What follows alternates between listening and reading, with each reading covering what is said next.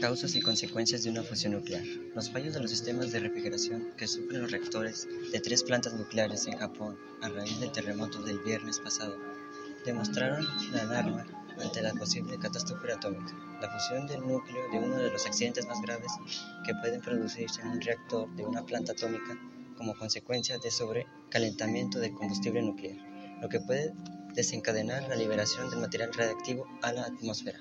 Los fallos de los sistemas de refrigeración que sufren los reactores de las tres plantas nucleares de Japón a raíz del terremoto del viernes pasado desataron la alarma ante una posible catástrofe atómica. La fusión del núcleo es uno de los accidentes más graves que pueden producirse en un reactor de una planta atómica. Como consecuencia, el sobrecalentamiento de combustible nuclear, lo que puede desencadenar la liberación del material